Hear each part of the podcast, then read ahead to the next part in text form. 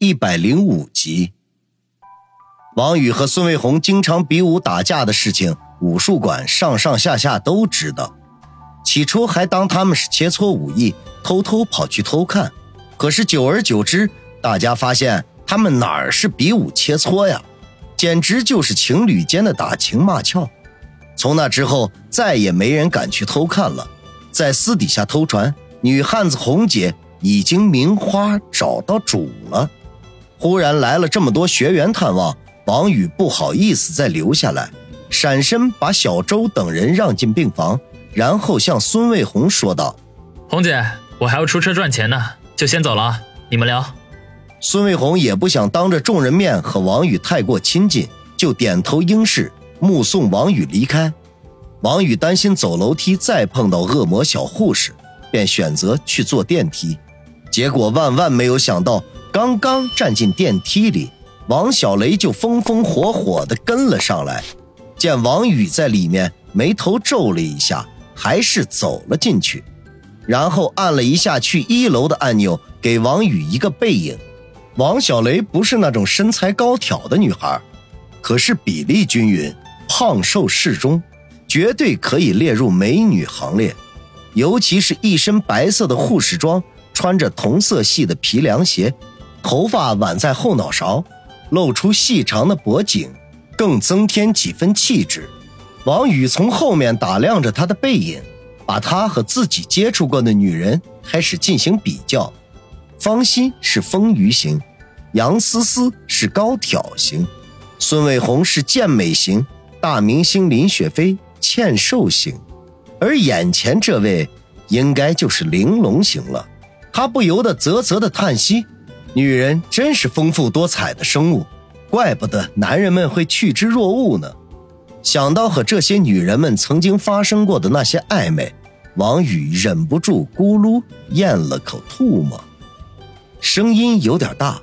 王小雷立刻转过头来，怒声呵斥道：“臭流氓！”你要干什么？王宇吓了一跳，连退两步，摆出防御姿势来。母老虎，你要干什么？你是不是看我后背那个啦？王小雷质问道。我哪个了？王宇毫不示弱。就就是，就是我后背的，嗯，一银。王小雷虽然泼辣，可毕竟是女孩子。说最后两个字的时候，也难逃脸红。你想什么呢？韩国棒子剧看多了吧？我就是感觉到口干，吐了口唾沫，你就能牵扯到意淫上？王宇暴汗，这个恶魔护士想象力未免也忒丰富了吧？而且还净往歪门邪道上想。不过准确率还挺高，他猜对了一大半。可是这种事情打死也不能承认啊！你才棒子剧看多了呢，我从来不看那玩意儿。哼，谅你也不敢。王小雷有些尴尬，平时他没这么敏感，不知道怎么的，只要一面对这个家伙，就会情不自禁的想到别处去。王宇耸耸肩，努努嘴，说道：“行了，没空跟你瞎扯淡。一楼到了，拜拜了您嘞。”两人唇枪舌战时，电梯已经抵达一楼。王宇闪身出去，走得远了，才转头对着王小雷抛了个媚眼儿，双手伸在半空中，做了一个摸臀部的动作，然后表情夸张的用手在空气里磕了两下，哈哈笑道：“比木板硬。”王小雷一开始看见王宇比比划划，还不知道他要表达什么，这会儿才明白过来，感情他是说他的屁股硬得像块木板。当即恼羞成怒，发出一声惊天动地的咆哮，也顾不上什么淑女形象，大庭广众之下就向王宇冲了过去，嘴里面大喊：“臭流氓，死不赖，我要杀了你！”王宇早就做好了准备，在王小雷暴怒的瞬间，脚底抹油，溜之大吉，心情已经爽到了极致。车。在人海中穿梭，载着一位又一位陌生的乘客，前往一条又一条熟悉却又陌生的街道。不知道何时，艳阳已经高升到了头顶，肚子也开始咕噜噜的乱叫。王宇送走最后一名乘客，驱车去找吃午餐的地方。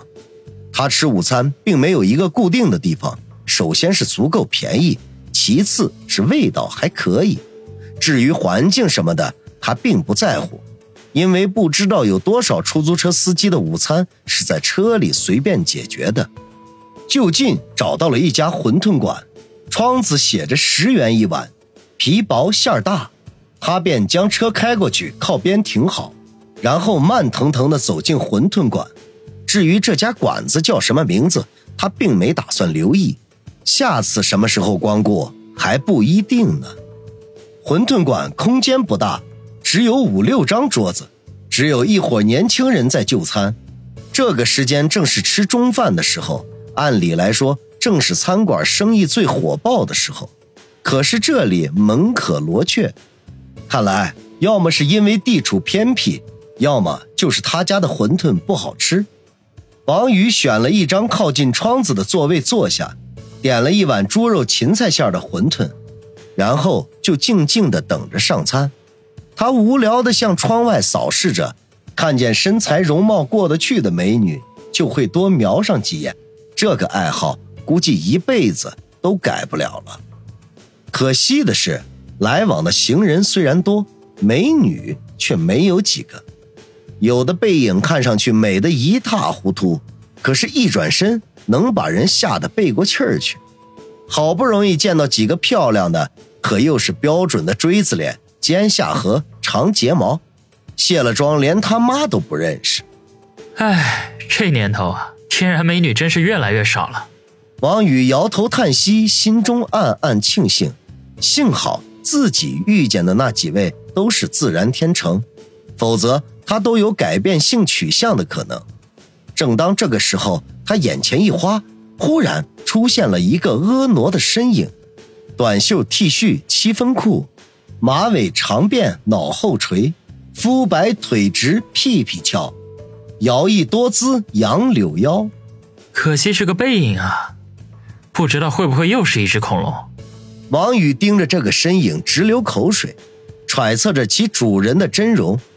老天爷仿佛明白他的心意似的，婀娜背影就停在了馄饨馆的窗前，左右张望了一下，又看了看手机，不知道嘀咕了一句什么，跺了跺脚，转过了半个身子来。王宇顿时屏住了呼吸。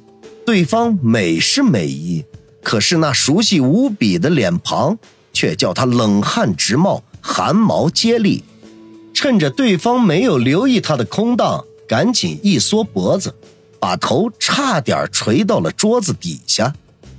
窗外的那位不是别人，正是他的冤家对头，不共戴天的恶魔小护士王小雷。他妈的，不会这么倒霉吧？他怎么跑来这里了？难道是翘班了？王宇郁闷的想。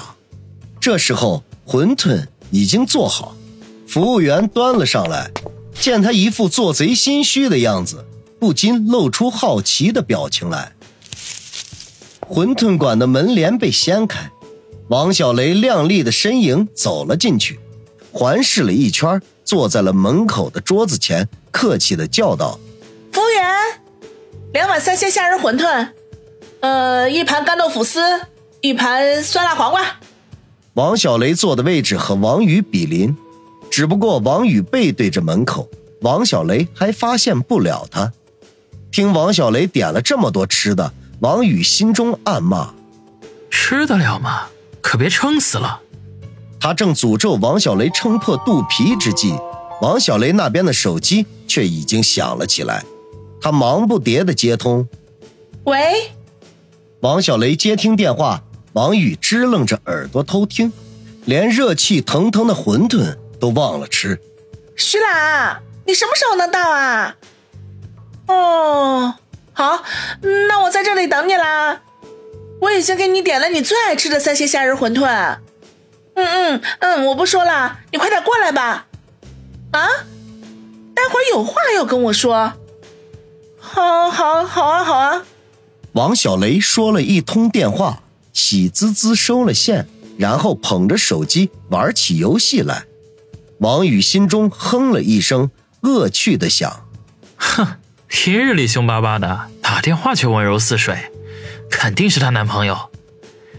反正我闲得无聊，就在这里等等，看看她男朋友是什么货色。如果差强人意呀，下次见面就拿这事儿挤兑他。哼。